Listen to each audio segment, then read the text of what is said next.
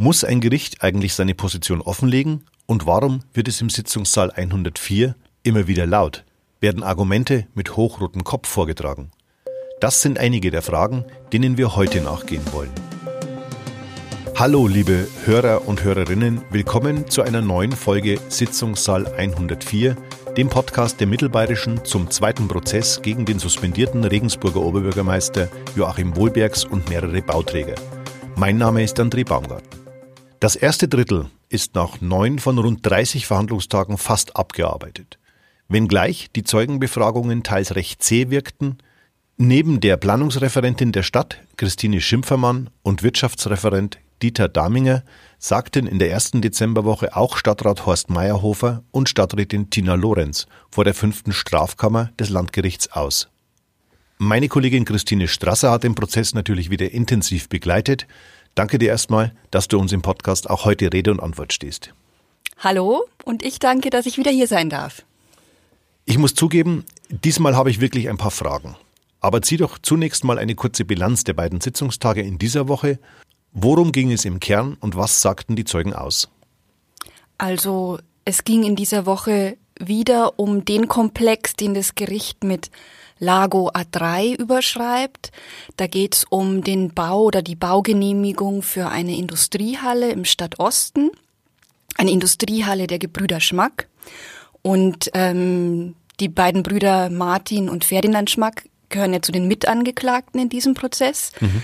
Die haben im Wahlkampf an den Ortsverein, an den damaligen SPD-Ortsverein von Joachim Wohlbergs insgesamt rund 80.000 Euro gespendet. Und was ähm, die Staatsanwaltschaft auf den Plan gerufen hat, war dann eben die Baugenehmigung für diese Halle.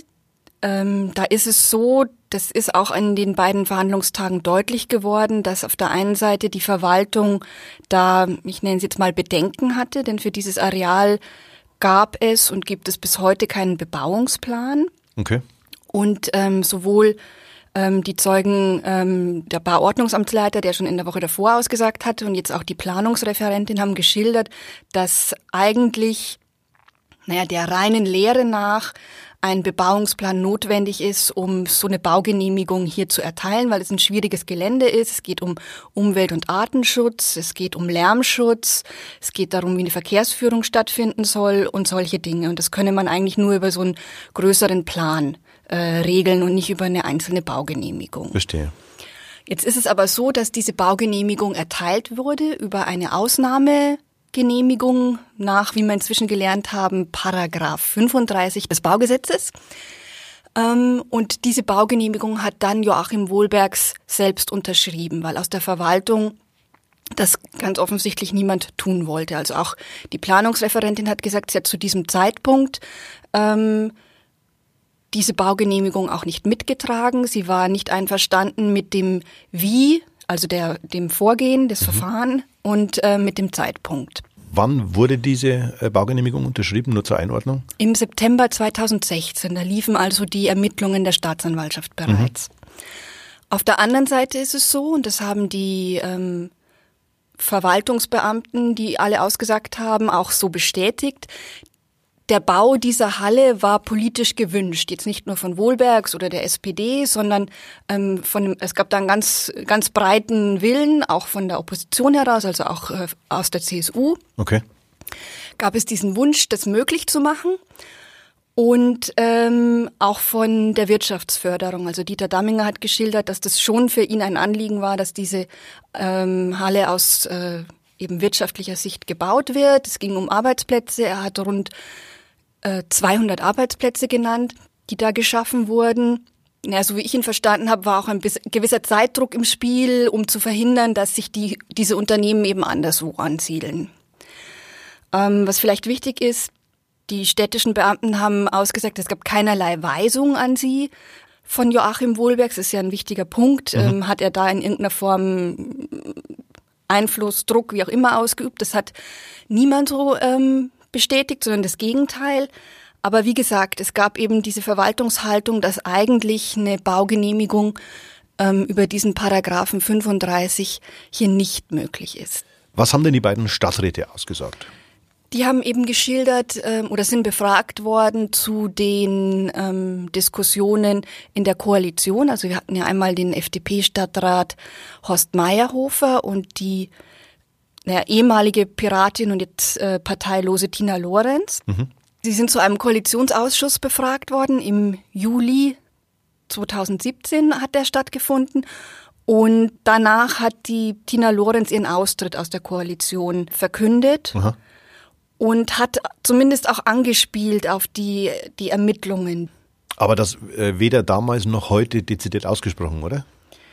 Naja, es gibt diesen Satz, den sie dann da zitiert hat. Darüber ist jetzt auch im Prozess ausführlich gesprochen worden, dass offenbar, so habe ich jedenfalls verstanden, Joachim Wohlbergs wollte, dass ein Beschluss, diese Baugenehmigung eben jetzt so äh, zu machen, wiederholt werden sollte. Also es gab wohl schon mal einen Beschluss Aha. der Koalition, dass man das so äh, umsetzen möchte, mhm. dass der, dass die Halle kommt. Und er wollte dann in dieser Sitzung, dass dieser Beschluss, die Abstimmung wiederholt wird. Ja, und dann soll eben der Satz gefallen sein, damit die anderen bei der Staatsanwaltschaft sagen können, dass das genau so auch ihre Idee gewesen sei. Und damit war Tina Lorenz ganz offensichtlich nicht einverstanden. Sie hat sich, also so hab's ich wahrgenommen, da irgendwie auch unter Druck gesetzt gefühlt. Okay. Sie hat betont jetzt vor Gericht, dass sie es nicht so aufgefasst hat, dass äh, Wohlbergs bewirken wollte, dass es dass falsche Aussagen ähm, gemacht werden, sondern es ging ihm darum, ihm sozusagen den Rücken nochmals zu stärken für diese Entscheidung, die Baugenehmigung zu unterschreiben. Okay, verstehe. Also er wollte vielleicht auf Nummer sicher gehen, dass der Wille immer noch da ist.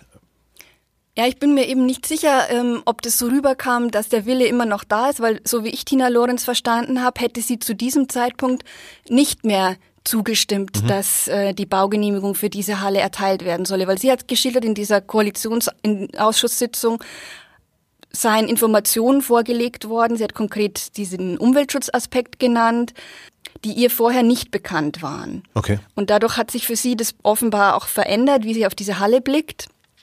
Und ähm, sie, hat, sie hat vor Gericht jetzt gesagt, sie hätte dem dann nicht mehr zugestimmt. Aber um diese Diskussion sei es auch gar nicht gegangen. Sie hat gesagt, es wäre für sie nicht möglich gewesen, ähm, anders abzustimmen, weil es nur darum ging, die schon einmal ähm, den schon einmal getroffenen Beschluss zu wiederholen.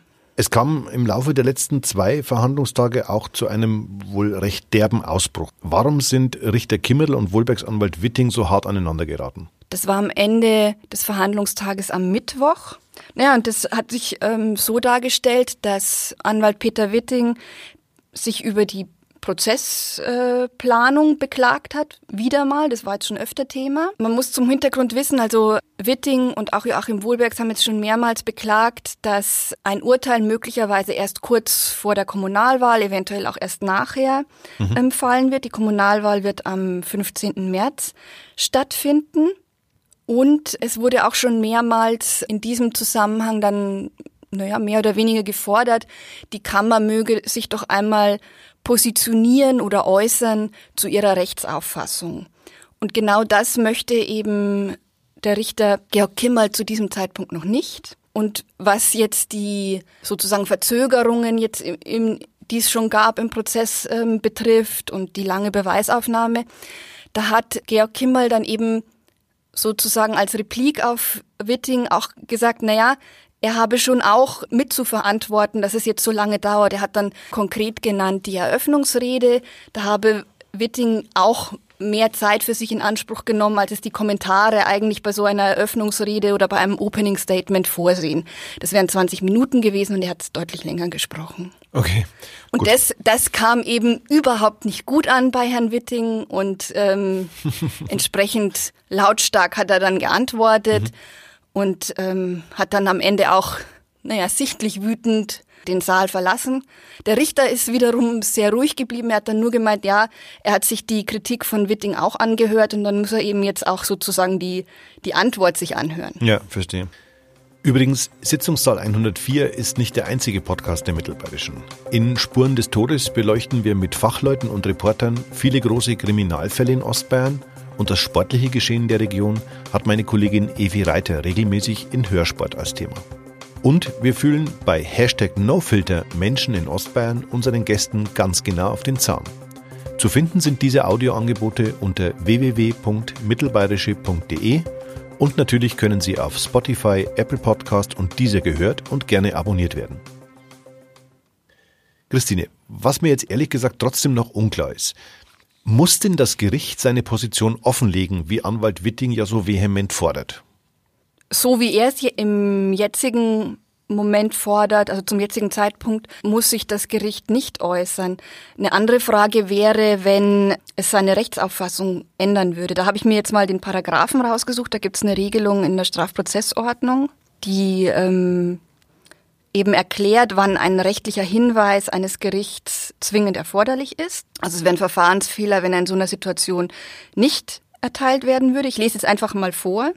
Das ist Paragraph 200 65.1. Danach darf ein Angeklagter nicht aufgrund eines anderen als des in der gerichtlich zugelassenen Anklage angeführten Strafgesetzes verurteilt werden, ohne dass er zuvor auf die Veränderung des rechtlichen Gesichtspunktes besonders hingewiesen und ihm Gelegenheit zur Verteidigung gegeben worden ist. Also das heißt, es muss am Anfang klar sein, auf welcher Grundlage ähm, die Anklage erfolgt. Und wenn sich da etwas verändert, wir haben das ja im ersten Prozess ähm, erlebt, da hat sich seitens des Gerichtes eine Denkweise verändert. Die mhm. haben ein anderes rechtliches Modell dann verfolgt und eben darauf dann auch in einem rechtlichen Hinweis darüber eben informiert.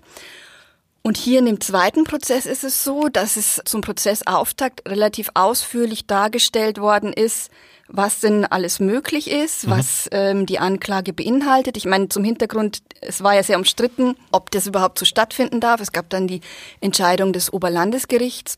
Und das hat der Vorsitzende Richter eben eingangs sehr ausführlich referiert, sich darauf bezogen, was dort denn alles entschieden wurde und für möglich gehalten wurde. Also er hat sich positioniert. Er hat die ganze Bandbreite dessen, was möglich ist, dargestellt. Er hat noch nicht gesagt, wir tendieren in Richtung XY ja. Äh, ja. und das ist dann das, was äh, äh, Witting jetzt letztlich fordert, dass er sich in eine Richtung festlegt. Ja, da geht da geht's darum, zum Beispiel zu wissen, folgt denn diese Kammer jetzt auch der Rechtsauffassung der sechsten Strafkammer oder der Wirtschaftsstrafkammer mhm. aus dem ersten Prozess, dass sozusagen die ähm, Spenden an Joachim Wohlbergs, die bevor er OB geworden ist, erfolgt sind, ob die ähm, für diese ganzen Korruptionstatbestände ähm, nicht herangezogen werden könnten ähm, oder eben nicht. Dass Staatsanwaltschaft und Verteidigung unterschiedliche Rechtsauffassungen vertreten, das leuchtet mir ein. Äh, aber hier geht es doch irgendwie um grundlegend unterschiedliche Deutungen eines Gesetzestextes, oder? Das wirft für mich die Frage auf, wie kann das sein? Ist das Gesetz nicht eindeutig genug formuliert? Ich würde schon sagen, dass Gesetze eindeutig formuliert sind, aber es geht natürlich immer darum, ähm, es auf eine konkrete Situation anzupassen. Also eine Urteilsfindung ist immer auch eine Art von Textinterpretation. Das mal ganz grundsätzlich würde ich, mhm. würde ich so beschreiben. Und hier haben wir natürlich eine Konstellation, dass da so wie ich es verstehe, schon juristisches Neuland betreten wird. Also es wird immer wieder darauf verwiesen, wenn man mit Juristen spricht, dass es für diese Konstellation von Spendenflüssen und dieser und diesem Umstand, dass es ähm, dass man es vor der Wahl mit dem dritten Bürgermeister mhm. zu tun hatte und nach der Wahl dann mit dem OB, dass es dazu jetzt, wie man dann ähm, diese Spendenflüsse bewerten müsste ähm, noch keine endgültige Entscheidung vom Bundesgerichtshof oder keine höchstrichterliche Entscheidung, ja. so, so muss man es formulieren, vom Bundesgerichtshof gibt. Insofern ist es natürlich ein Ringen, wie muss man den Gesetzestext hier auslegen. Das ist aber auch in, also das ist eigentlich in jedem Strafprozess oder in jedem Prozess so, dass man eben, wie gesagt, das auf den ähm, konkreten Fall anwenden muss. Das ist ja immer wieder die Frage, man hat jetzt, gucken wir uns mal kurz an, das wird ja dann immer wieder kritisiert. Mal wird eine, ähm, wenn eine Körperverletzung verhandelt wird, mal gibt's eine hohe Strafe und dann wird sich wieder gefragt, ja, und das Gericht in einem anderen Bundesland entscheidet dann ähm, auf eine viel geringere Strafe. Mhm. Das hat eben damit zu tun, dass Gerichte sich jeden Fall individuell ansehen müssen und dann den Text, das Gesetz darauf anwenden müssen. Also das, mhm. ich, ich kann mir auch gar keinen anderen Weg vorstellen, muss ich dazu sagen. Okay. Und dann im, also es gibt dann noch ein paar Spezifika finde ich, was so das Thema Korruption angeht. Da ist es ja auch so, dass sich, naja, ich würde mal sagen, die Sensibilität, was dieses Thema angeht, doch auch ähm, verändert hat. Und dann verändert sich auch sowas wie Rechtsprechung. Das ist aber auch ein ganz normaler, mhm. normaler Vorgang. Zum Positiven oder zum Negativen verändert hat? Was, äh, das kommt auf, die, auf den Blickwinkel an. Aber also wenn du mich fragst, ist Korruption eine gravierende Angelegenheit. Die kann ein demokratisches System in den Grundfesten erschüttern. Insofern finde ich schon diese Entwicklung, dass man da mehr äh, drauf guckt und Sensibilität entwickelt, wie soll denn dieser Umgang sein, das finde ich schon richtig. Aber es ist natürlich, also ich frage mich manchmal, ob man das wirklich alles strafrechtlich fassen und bemessen kann. Mhm. Und ich habe jetzt öfter an eine Redewendung denken müssen, ich kann es mir ja nicht als Juristin erklären, weil ich bin keine. Ich muss ja. mit was Geisteswissenschaftlichem kommen, weil das meiner Ausbildung entspricht. Und es gibt so eine Redewendung, die ähm, auf Blaise Pascal, also einem französischen Religionskritiker, schon aus dem 17. Jahrhundert fußt.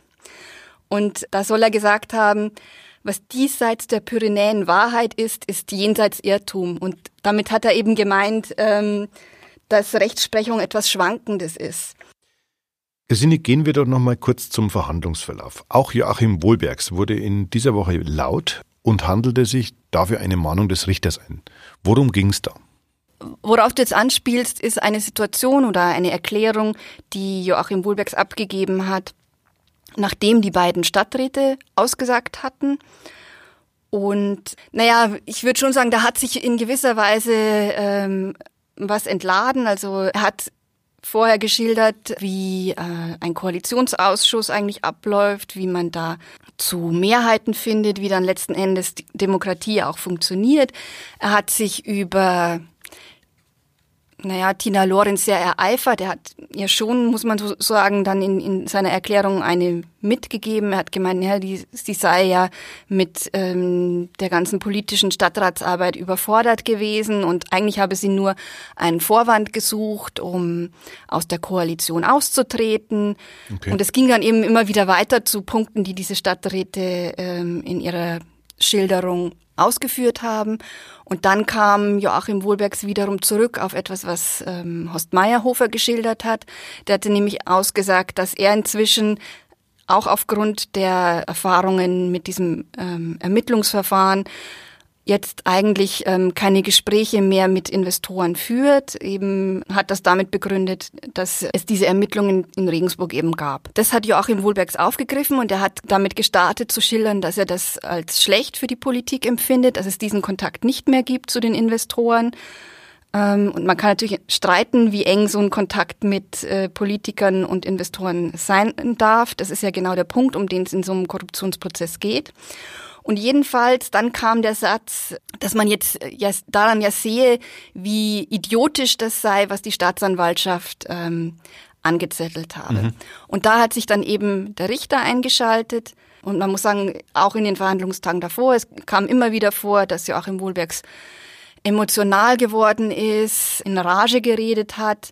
Und da wollte der Richter ganz offensichtlich jetzt nochmal einen Punkt machen und er hat gesagt, also diesen Satz, das könne er so nicht vor Gericht sagen, dass es idiotisch sei, mhm. was die Staatsanwaltschaft tue. Und er hat ihm dann auch ganz klar gesagt, dass wenn, wenn, er, wenn das jetzt so weitergeht, Joachim Wohlbergs dann auch äh, mal mit Maßnahmen des Gerichts rechnen Also er hat ihm Konsequenzen angedroht. Ja, Joachim Wohlbergs hat dann auch im Grunde recht pumpig nachgefragt, was das denn für Maßnahmen dann seien. Dann hat der Richter eben geschildert, naja, Verwarnung, ähm, Aufnahme ins Protokoll und dann eben auch bis zu einer Geldbuße. Bisher hat sich der Richter ja darauf beschränkt zu sagen, äh, man möge sich doch mäßigen. Es gäbe aber dann noch verschiedene Steigerungen, die du eben schon geschildert hast. Liebe Hörer, liebe Hörerinnen, wenn Sie zusätzlich zu unserem Podcast gerne mit oder nachlesen möchten, was im Landgericht Regensburg genau passiert, können Sie das in unserem Newsblog. Auf www.mittelbayerische.de slash Wohlbergs finden Sie in einem Spezial zu dem Alles Wissenswerte viele Hintergründe und Einschätzungen zu dem laufenden Verfahren. Lass uns ein bisschen vorausschauen. Der nächste Zeuge bedeutet ja nicht weniger als eine Zäsur in diesem Verfahren. Erstmals sagt ein Bauträger aus, der im Zuge der sogenannten Affäre Wohlbergs einen Strafbefehl akzeptiert und damit, wenn ich richtig liege, im rechtlichen Sinne die Vorwürfe eingeräumt hat. Kommt Thomas D. denn jetzt wirklich? Man muss davon ausgehen, Seine Anwälte haben zwar versucht, ja, die Aussage zu verhindern. Sie haben eigentlich ähm, darauf verwiesen, dass es noch ein offenes Verfahren gegen ihren Mandanten seitens der Staatsanwaltschaft gäbe. Mhm. Aber die sagt, das ist nicht so. Mhm. Das ist jetzt auch alles nochmal überprüft worden. Ähm, also es stünde äh, nichts entgegen dieser Aussage. Und insofern gehe ich davon aus, wenn er jetzt nicht krank wird oder so, mhm. dass er am 18. Dezember, das ist der nächste Verhandlungstag, dass er da aussagen muss. Erklär unseren Hörern und Hörerinnen doch bitte mal, wofür Thomas D. zur Rechenschaft gezogen wurde. Also er hat einen Strafbefehl akzeptiert. Er hat dagegen auch keinen Einspruch mehr eingelegt. Also man vielleicht mal vorweggeschickt, das ist ein rechtskräftiges Urteil, das da ergangen ist. Okay. Ich habe jetzt extra nochmal die Pressemitteilung von damals mitgebracht, damit ich nichts Falsches sage. Und am besten lese ich einfach vor, weil darin heißt es, das Amtsgericht Regensburg hat dem Antrag der Staatsanwaltschaft Regensburg zwischenzeitlich stattgegeben und einen Strafbefehl wegen Vorteilsgewährung in zwei Fällen und Bestechung des Oberbürgermeisters der Stadt Regensburg erlassen. Nach den Ermittlungen der Staatsanwaltschaft bestand der Verdacht, dass der beschuldigte Unternehmer von Mitte 2012 bis Mitte 2016 finanzielle Zuwendungen in Höhe von 160.200 Euro dem vom dritten Bürgermeister und späteren Oberbürgermeister der Stadt Regensburg geführten SPD-Ortsverein Regensburg Stadt Süden zukommen ließ, um sich dadurch die Unterstützung des dritten Bürgermeisters und späteren Oberbürgermeisters für die von ihm in Regensburg geplanten Bauvorhaben zu sichern. Also es geht dann noch weiter, aber mhm. das ist mal in groben Zügen, worum es da ging.